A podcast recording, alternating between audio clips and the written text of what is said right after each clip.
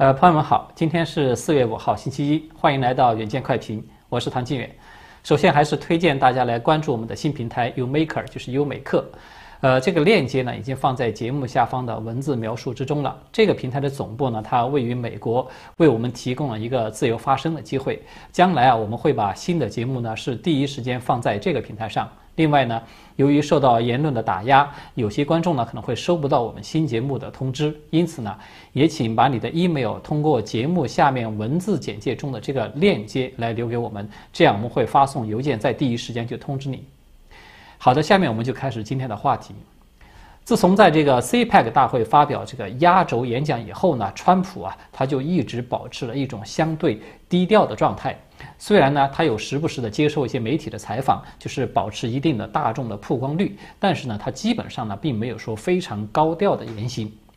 但是呢，在这个周末啊，川普是再次发表了一份声明，引起了普遍的关注了。这个就是他对乔治亚州通过了选举改革法案的表达一种支持，同时呢，他呼吁大众要站出来抵制以职业棒球大联盟为代表的大搞取消文化的一批美国企业。这个呢，是我们看到川普他自从回到这个佛罗里达以来啊，是头一次与支持他的民众一起对左派采取了一个实质性的反击行动了。在上周五的晚上呢，就是在美国职业棒球大联盟，就是英文缩写叫做 MLB 的，他呢就有宣布说取消原定在乔治亚州的首府亚特兰大举行的这个全明星赛的计划。之后才几个小时，川普就发表了这份声明。这份声明的意思呢，他是这么说的。说这个棒球联盟已经失去大量的球迷，现在呢，他们带着全明星赛离开亚特兰大，因为他们害怕不想要选民身份证件的激进左翼民主党人与我们的选举有任何关系，而选民身份证件正是我们所迫切需要的。川普呢，他随后在这个声明中啊，就呼吁说，抵制这个职棒联盟以及其他的所有干扰自由公平选举的公司，比如说像可口可乐公司以及达美航空等等这些公司。那么这一次的隔空交火呢，它有一个重要的背景，就是在上个月的月底呢，是乔治亚州的州长坎普呢，他就有正式签署了一个法案，叫做选举改革法。这个法案呢，它就要求在将来啊，就是实行缺席投票的时候呢，你就必须要提供带照片的这个证件的。那么等同它是等同于你亲自投票者的这个要求的。同时呢，还要加强投票箱的安全性，并且呢，要强制这个提前投票的日期等等。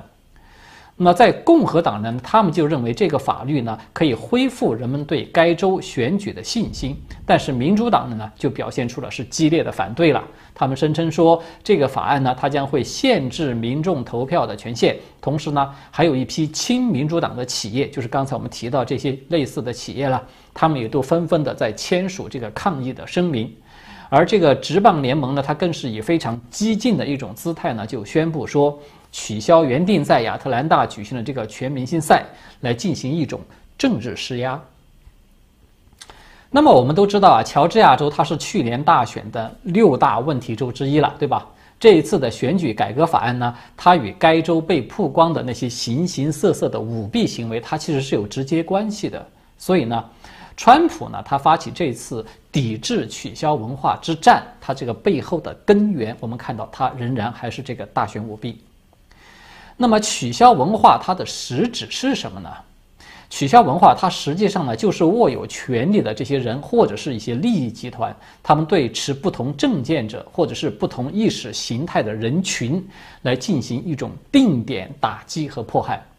他通过部分或者是全部的剥夺对方的社会资源或者是基本权利的这种方式，来达到限制或者消除对方的社会影响力的，它是这样的一种行为。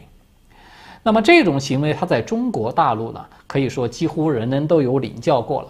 只不过它的名词呢是叫做管控，或者说叫做维稳。任何不被权力机构所容忍的人呢，他都会面临着自己在出行啊、就业啊、还有教育以及享受各种社会服务等方面，他会遭受程度不等的歧视或者是限制。这个就是极权主义思维下的一个必然结果。那么，在美国发生的这种取消文化，我们看见啊，它从表面上看呢，似乎它只是某个公司的商业行为，对吧？因为它的决定在哪里去举办这个比赛，或者说决定是否为某某个对象去提供服务等等，所有这些呢，公司它是可以拥有自主的这种决定权的。但是问题就在于，这些公司啊，他们做出的这一类的决定呢，它并不是基于一种正常的商业或者说是市场因素的这种考量。它是基于政治因素的，是基于政治立场而使用了商业手段来剥夺对方的一种基本权利，它是这么一个情况。这个背后啊，它虽然没有大陆那种就是集权政府存在的这种因素，但是呢，它却有着一个统一的隐形的集权的意识形态在操纵的，比如说政治正确。所以呢。这个它实质上就是一种政治迫害，它是政治挂帅在美国的一个再现了。我们都知道啊，过去啊，西方对言论自由它有一个传统的认识，大家都很熟悉了，就是我可以不赞同你的观点，但是呢，我誓死捍卫你说话的权利，对吧？但是现在我们看到这个立场呢，它已经转变了，转变成为。我不赞同你的观点，而且呢，我要动用浑身的解数来禁止你说话。它已经变成这样了。发生这种转变的前提呢，它其实就是政治挂帅了，政治立场已经超越于道德人性之上。这个可以说就是红色集权最具特征性的一个表现。美国我们看到它正在从那个 business is business，就是生意归生意，过去它是这样的一个社会。它现在转变成为了就是 business is politics，就是生意也是政治，它变成这样一个社会了。所以我们看到职棒联盟这边呢，他喊着说捍卫民主的口号，去打击压制乔治亚州的民意，因为这个法案它就是乔治亚州民意的表现嘛。另一边呢，他却一转身呢，去和中共一手操控的这个腾讯公司去扩大合作了。它不但让腾讯啊可以继续的转播 MLB 比赛，直到这个二零二三年，同时呢还允许腾讯呢通过它的国际服务平台叫做 VTV 的这么一个平台，在泰国呀、马来西亚呀、还有印尼等等这些国家去转播这个 MLB 的比赛。换句话说呢。这个 MLB 啊，它是无视此前这个腾讯因为火箭队的经理莫雷嘛，他支持香港而对这个 NBA 采取封杀的这样一个前科。这个职棒联盟它等于是主动的接受了中共的管制和约束，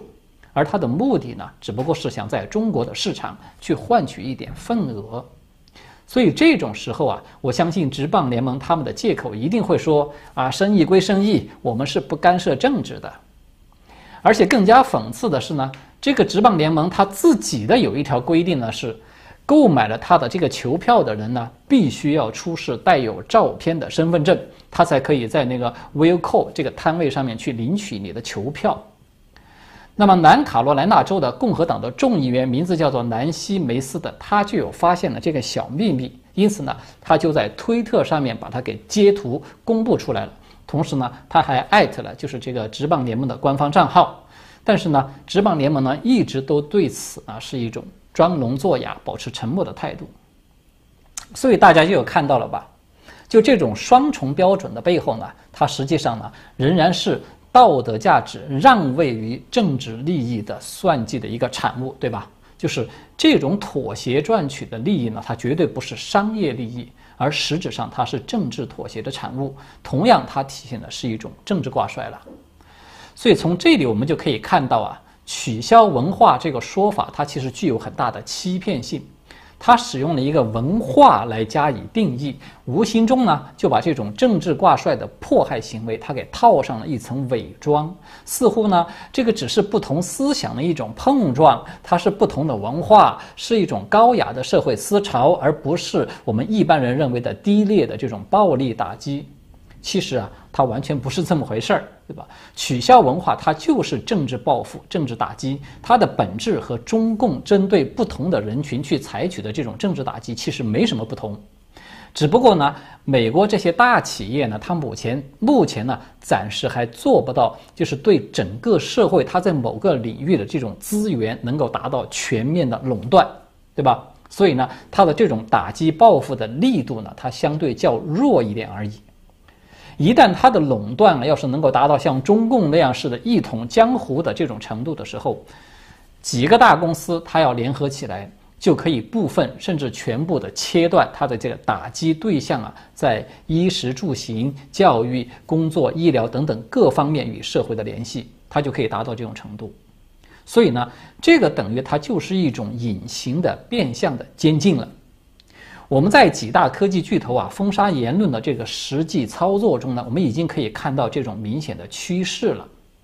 为什么川普啊他在声明中说抵制取消文化呢？就是为了避免美国沦落成为社会主义的国家。其实原因就在这里。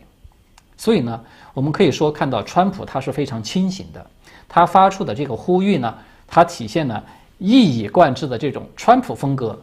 这就是典型的川普式的不吃这一套，对吧？对这句话可能大家都很熟了，不吃政治正确的这一套，他也不吃左派双标的这一套。你们想要取消我们吗？那么我们也是可以取消你的，就是以其之道来还施彼身，就像他和中共打的那个贸易战一样，对吧？中共呢是打着贸易的旗号来行掠夺之实。那么，川普他也同样以贸易的名义来进行反掠夺。你搞阴谋，我就搞阳谋，咱们谁怕谁呢？所以，现在川普他发起这个抵制取消文化呢，我们可以说它就是一种阳谋。我们从表面形式上看呢，可能有的人会说，你这个和大陆的这些小粉红来抵制那个耐克啊等等有什么区别呀？这个不是一回事儿吗？其实这当然是有区别的。小粉红的那个抵制呢，它和职棒联盟的这个取消文化，它的本质上可以说是一回事。它的目的呢，都是对言论自由和政治意见进行一种压制。而川普他呼吁的这种抵制呢，他恰恰是为了捍卫言论自由不被压制。也就是说，他们形式雷同，但是它的内涵是相反的两个极。抵制本身呢，它只是一个工具，它就像刀一样，对吧？流氓呢可以用来杀人，但是医生可以用来救人，就看你的基点在哪里。好的，说到这个抵制呢，我们再顺便的说一说大陆此前啊对耐克和阿迪达斯的这个抵制的风波，这一出由官方一手操纵发动起来这个爱国秀。他要么是剧本没有写好，要么就是这个导演他的水平太差。在最近呢，他已经演变成了一部闹剧了。因为此前呢，就是官媒他不是引导嘛，要抵制耐克等等这些国际品牌，因此呢，大陆的民众自然而然的就开始力挺国产品牌，就是像李宁啊、安踏呀等等这些国产鞋呢，他们就以为捞到机会了，如此名利双收的好事，岂肯轻易放过呢？于是乎呢。他们开始竞相的炒作这个爱国鞋，大肆翻炒一部分这种鞋的款式的价格，它甚至达到了一种离谱的程度了。比如说，像李宁的一款就是用那个 NBA 的退役球星叫做韦德，用他的名字来命名的一款运动鞋啊，居然被卖家叫价叫到了四万八千八百八十九元人民币，它超出了原价高达三十一倍。那么你要按说呢，说人民群众这个响应党的号召，对吧？如此积极的支持国货，宁可自己大出血也要去买这个国货了，就是要坚决抵制这些辱华的国际商家。这等爱国热情，他应该是官方喜闻乐见的啦。但是呢，我们看到事实恰恰是相反的。就是两大党媒，新华社也好，还是人民网也好，都有同步的刊发文章，狠批这是竭泽而渔，这是自断国产品牌的升级之路。而更加好笑的是啊，人民网的这篇文章啊，更是大骂这些炒鞋的人，说他们是作妖。说他们有闻到了血腥呢，就趁机的转战国内运动鞋的市场，扔掉了伦理，突破了底线去炒鞋，结果就是在消费广大民众的爱国心。这篇文章啊，甚至还套用了习近平的那个招牌话语，说这个鞋呢是用来穿的，不是用来炒的，要求这个监管部门你们要拿出手段，对这股兴风作浪的邪气呢，必须要狠狠的刹住等等。到我今天做这个节目的时候为止啊，大陆网络的交易平台上有一部分被疯炒的这个鞋款呢，他们已经被下架了，就说它已经起到效果了。这个话题聊到这里呢，我想啊，可能有很多的朋友都会觉得好笑，因为最初疯狂炒作这个爱国情绪的就是中共这帮喉舌嘛。现在他开始转向去重拳打压的，同样还是这帮喉舌。所以我们早就说过呢，就说中共炒作的这个爱国，它实际上就是需要由中共来精确操控的一种政治施压的工具，对吧？它是一种精心算计的爱国主义，一种精致爱国主义。一旦中共他要是发现自己没有赚到想要的利益的时候，反而要赔本了，他们马上就必然开始去进行调控降温了。而此前的那些热血上冲的爱国群众们呢，就将成为替罪羊和牺牲品了，就立即被扣上消费爱国情怀的帽子，会成为整治的对象了。其实啊，如果说我们稍微的就是退远一点来看这个事情，会不会大家会觉得这个模式它是有点熟悉的？是的，中共历次的政治运动，它其实都是这样一个套路，就是说捉鬼放鬼呢都是他，挑起群众运动是他，最后来镇压群众运动的同样也是他。反正呢，他呢是永远的正确，洞察秋毫；民众呢永远都是不明真相，被别有用心的人所利用。也就是说，中共他觉得只要自己能够精准地掌握这种打击少数、震慑大多数的这个原则和那个比例，他就不用担心会引发社会大的骚乱。所以呢，这次对这个运动鞋抵制风波的这种操控啊，我们可以看到，虽然它这个事情小，但是呢，它却让我们可以更近距离的来看清中共的这种手法。就中共愚民呢，他其实意识就是那么几招，他并没有什么新鲜的货色，只不过呢，他是在不同的时期换了不同的名词而已。至于说到这个民众呢，他就是轮流的充当韭菜的角色了。今天是你被割，明天是他，无论是谁被割了，这个官方呢，他都可以稳赚不赔的去收取洗脑的这种税费。有一个值得注意的现象是。美国的这些左媒啊，我们看到他正在迅速的学习引进中共的这一套手法。比如说啊，在去年我们都知道疫情爆发以来呢，左媒就一直把这个病毒源自实验室是贴上这个阴谋论的标签，对吧？所有相关的视频啊，无论你是在脸书还是在这个 YouTube，都会遭到封杀的。连川普推荐的那个羟氯喹这个药呢，也都被贴上了伪科学的标签，进行了全方位的封杀和压制。但是我们看到现在是怎么样呢？左媒突然纷纷的开始转向了，一脸严肃的开始去质疑武汉病毒所呢，就是这个病毒来源的最大的嫌犯了。羟氯喹呢，也突然的变得有效了。这个阴谋论呢，它一转眼就变成了有大量证据的科学结论。这个伪科学呢，也一转眼就变成了又便宜又有效的一个治疗方案了。所以大家有看出来吗？这个是不是就是一个美国版本的捉鬼放鬼，对吧？反正呢，这个主流媒体它永远都是正确的，它怎么说都是有道理的。民众呢，永远都是被教育的对象，你只需要跟着主流意见走就行了。这个同样是洗脑，它同样是愚民，对吧？当然呢，这里呢，它不是说。这个病毒源自实验室和羟氯喹的本身呢，它是一种虚构的。其实，在我看来啊，这二者它都具有相当可靠的事实基础。但是呢，这个事实、这个真相，它被左媒所操控了。他们无视美国人的生命健康，只是为了要打倒川普而加以利用。该封杀的时候就给你封杀掉，到该解禁的时候，他又来给你解禁了。既达到了政治目的呢，他又收复了这个媒体信誉的失地，可以说是一举两得，他何乐而不为呢？所以啊，我们从这个角度来看，左媒的这个转向呢，不过是他们捉鬼之后的这个放鬼这个阶段而已。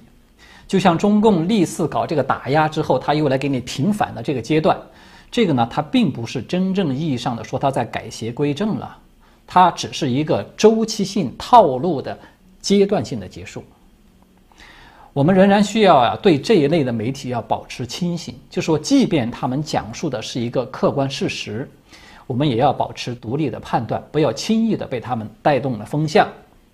最后呢，还有一点时间啊，我们再简单的说一说和抵制有关的另外一条新闻。可能朋友们还留有印象，就是此前我们有提到过，法国的《世界报》啊，它曾经有质疑中共的党媒造假，就是说怀疑中共他发表了为新疆洗地文章的那个所谓的法国记者叫做波蒙的，是吧？说他是一个虚构的人物。这个热闹一时的新闻呢，它现在已经有了新的进展。因为根据这个法国的大报，就是《费加罗报》，他们的报道呢说，他们有采访到了这位记者，就是证实党媒的那篇文章，这个作者呢，他不是虚构的，他是确有其人的。这个报道说呢，这位波蒙呢，她是一位住在法国西部的萨特省的一个中年的法国女性，她呢拒绝透露自己的真实身份，但是呢，她承认自己呢曾经是中共中央电视台，也就是 CCTV 的。法语频道的主播，他在二零一一年到二零一七年这个期间啊，是住在北京的。那么这个波蒙呢，他同时还承认说自己呢并没有去新疆进行新闻调查，他只是在二零一一和二零一六年这个期间啊，曾经是多次的前往新疆去观光旅游。他那篇被党媒拿来大肆渲染的文章呢，就是他描写自己当时观光的一些所见所闻，而且这个波蒙还说啊，说自己在大学时期呢是有学习过新闻专业的，他也的确在多家报社工作过。至于说为什么这个《世界报》去查询就是查不到他的这个记者身份的资料呢？他坦然地解释说自己呢当时只是在这些报社做过这个实习生，他并不是正式的记者。那么这个就很有意思了，对吧？因为我们都知道啊，中共系统性的在新疆开设这个集中营，就他们自己叫做再教育转化营了。它是从二零一七年开始的。这位波蒙女士啊，她在此之前去新疆进行旅游和观光观光啊，她当然是看不到，她也不会听说什么集中营的。从这里呢，我们就可以看到，就是中共大外宣的一种造假的手法。它就是七分真呐，三分假，而且呢，它是在最关键的那百分之三十造假，或者是进行一种蓄意的隐瞒。比如说，他们回避了这个作者去新疆的那个时间，那么读者就分不清楚这个文章他说的究竟是什么时期的新疆。他把这个实习生这个身份呢微调一下，修改成为说他是记者，那么这个作者的这种权威性立马他就上升了一个台阶，对吧？与此同时呢。中共利用这个自由社会可以充分表达不同意见的这种便利，他们选择性的去收买、制造一些舆论，然后呢再出口转内销，去营造一种西方人也在反对西方的政府，所以这个西方政府它是不得人心等等这些假象。这种手法呢，它更加能够巩固对中国人这种欺骗洗脑之功效。有很多中国人呢，就是因为这个而更加相信中共的谎言。你看，连西方人他们自己都反对吗？说明这些西方政府呢，他就是为了打压我利害国的崛起，他是居心不良的，他当然是不可相信的。需要注意一下，在这里啊，我们其实还可以看到中共的一个狡猾的手法，就是呢，在每当涉及到中共的议题的时候呢。这个中共的宣传，它永远都是要把中共和中国是混为一谈的，但是呢，它一旦涉及到海外的议题的时候，它立马就把西方国家的政府和人民区分得清清楚楚。比如说啊，中共对台湾就是一个典型的例子。中共对台湾宣传之中，我们看到，它总是把蔡英文当局和台湾民众，它是分开来定义、分开来描述对待的。对前者是打，对后者是拉，所以呢，他是故意的去忽略了蔡英文政府，他是民选政府，是代表着民意这个最关键的信息的。这个呢，可以说它就是一种舆论分化的策略手法了。从昨天到今天呢，中共对这个台海啊、南海，其实甚至还包括东海，都有一系列的军事性的动作，它可以说也是引发了国际关注的，也是很热门的新闻。那么。我将作为嘉宾呢，在今天晚上新唐人电视台的这个热点互动的节目里面，来和大家讨论分析这个热点话题，也欢迎朋友们观看。好的，今天的远见快评呢，我们就讨论到这里了，我们下次再见。